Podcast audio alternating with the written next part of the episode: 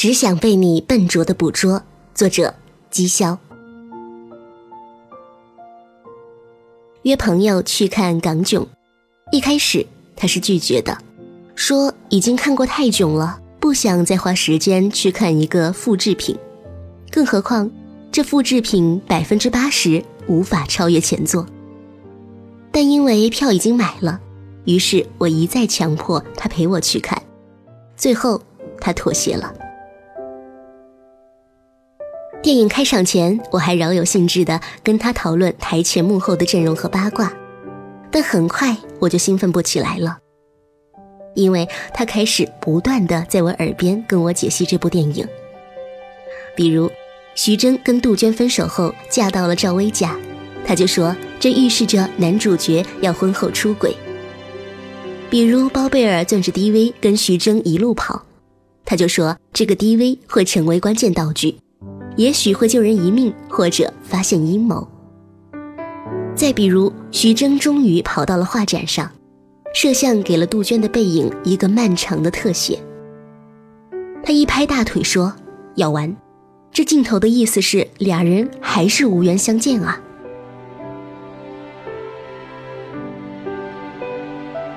虽然他说的最后都中了，但严重干扰了我的观影体验。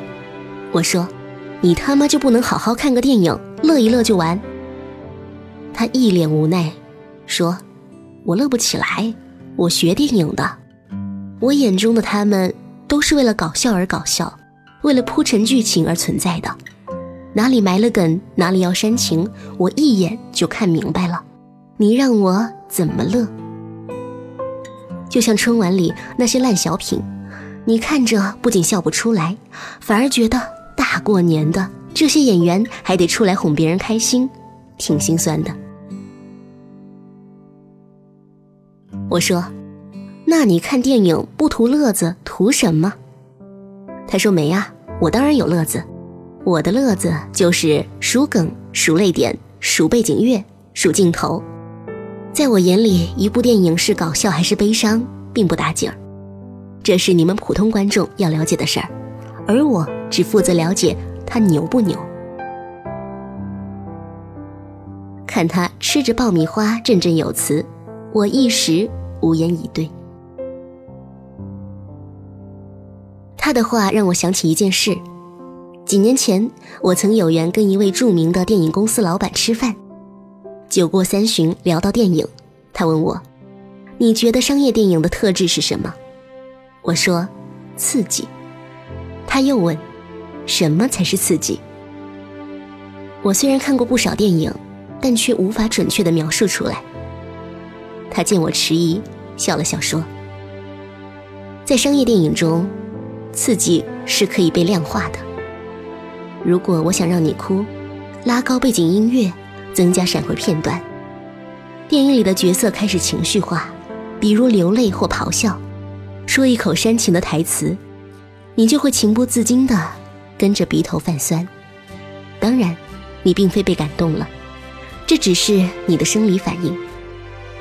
很多人认为商业电影缺乏内涵，就是因为过多使用这种可以量化的刺激，这就是它真正的特质。不得不说，年轻时的我曾一度被他所描述的这种方法论折服。认为世上的一切事物，哪怕人眼看不见的东西，都可以被量化。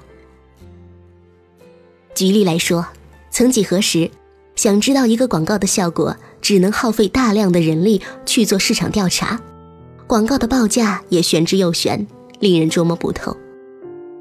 而自从蓝色光标率先开始使用量化报表的方式计算效果和价格，现在已经成了广告公司的标配。放眼身边，考试是量化，体检是量化，电影票房也是量化。就连没人能说明白的爱情，依然可以量化。医学证明，当有人向你告白，而你恰好也喜欢他，这时的你呼吸急促，面色通红，四肢颤抖，心跳加快，是因为在你大脑中，某一种物质正在迅速分泌。它分泌的越多，你的感受就越强烈。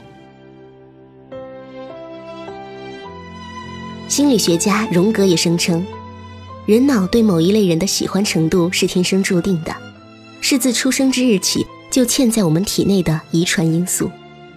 人类借此形成对异性的原始印象，而你的选择，只不过是对这种原始印象积极或消极的反应。照这么说，如果能通晓感情的标准和来源，研究出令其增强或减弱的方法。人类早就可以脱离爱情这片苦海了，但这是我们想要的吗？当你面前有一个前凸后翘的大美女，眼巴巴的等着跟你发生点关系，这时候来了一位不解风情的科学家，说：“我给你来两针，保证能让你产生比前者多数倍的快感，你愿意吗？你是不是傻啊？”年初的时候，有一名读者给我发来私信，说自己的未婚夫在婚礼前一天上了她闺蜜的床，哭着问我怎么办。我说：“遇见这种人渣，不早点甩了，还留着过清明吗？”过了几个月，他又发私信给我，说他们已经结婚了。我有点意外，又有点鄙夷。我说：“你真牛。”这种事儿都能咽下去，他有点不好意思，但最后跟我说：“其实你说的道理我都懂，我也知道江山易改，秉性难移。可是我实在太爱他了，他离开我一秒钟，我都不舍得。我问过我自己，就算他继续做错事，我能不能承受？最后我决定相信自己的选择。”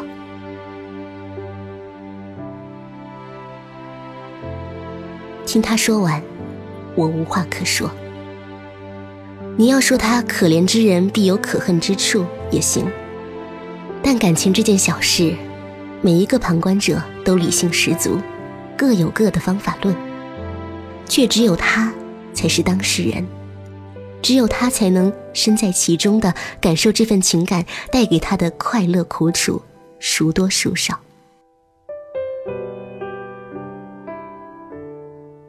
我们都听过太多感情世界里的方法论，什么选个灵魂高贵的人做伴侣，什么对的人你永远不会失去他，什么陪伴才是最长情的告白。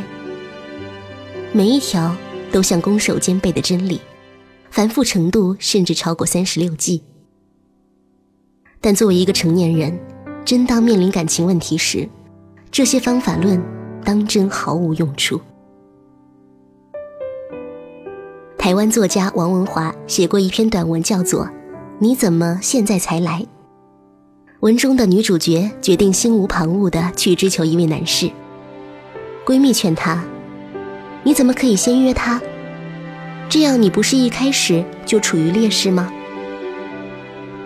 他回答说：“你也许不相信，但当我看到他，突然间我对所有的游戏感到厌倦。”那些游戏就像大富翁，不论输赢，最后都是价钱。我玩大富翁，盖了多少旅馆，周六夜里身旁一定有伴。但周日清晨醒来，他们都穿好袜子说要赶去加班。我知道你看得透彻，晓得进进退退的方法。看得懂生活中多多少少的瑕疵，但我不知道，你会不会也曾经有过这样一个瞬间，突然想忘记前半生所精通的所有法门，任你能飞天遁地、踏雪无痕，只想做个乖巧的猎物，被那个人笨拙的捕捉。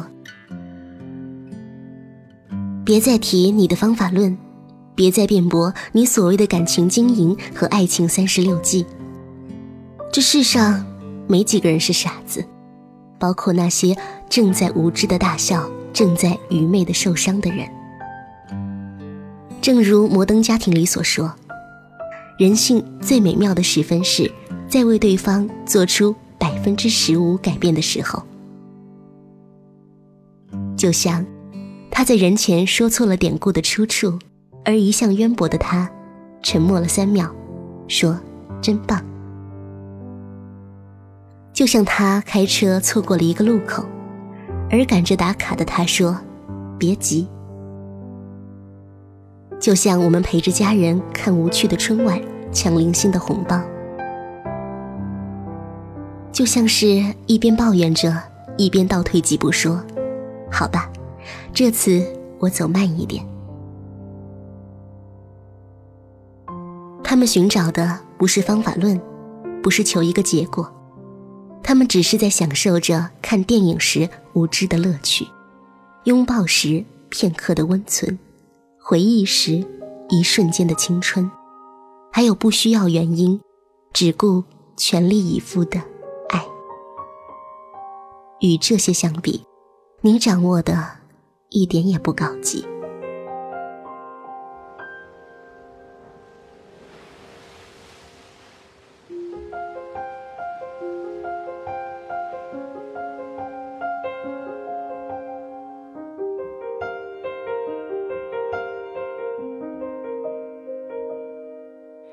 忍不住化身一条固执的鱼，